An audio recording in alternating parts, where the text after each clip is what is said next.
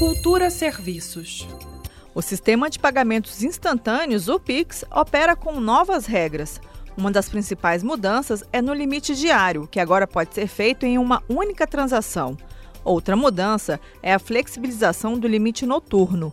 Na regra antiga, os limites de transferência mais baixos começavam às 8 horas da noite e terminavam às 6 da manhã. Com a nova regra, o correntista pode solicitar que o limite noturno comece a partir das 10 horas da noite.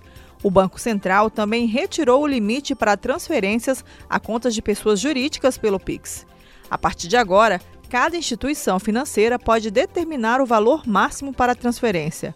O novo Pix trouxe ainda facilidade para aposentados e pensionistas. O Tesouro Nacional poderá pagar aposentadorias, pensões e salários ao funcionalismo por meio de conta salário associada ao Pix. E no caso do Pix, saque e troco, o Banco Central autorizou aumentar os valores disponíveis para sacar ou receber como troco durante o dia de 3 mil reais e de 1.000 reais no período noturno.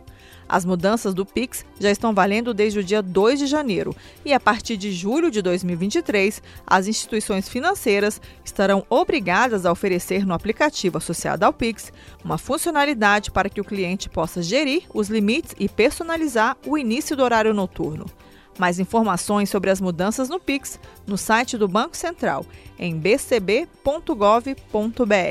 Greta Noira para Cultura FM. Cultura FM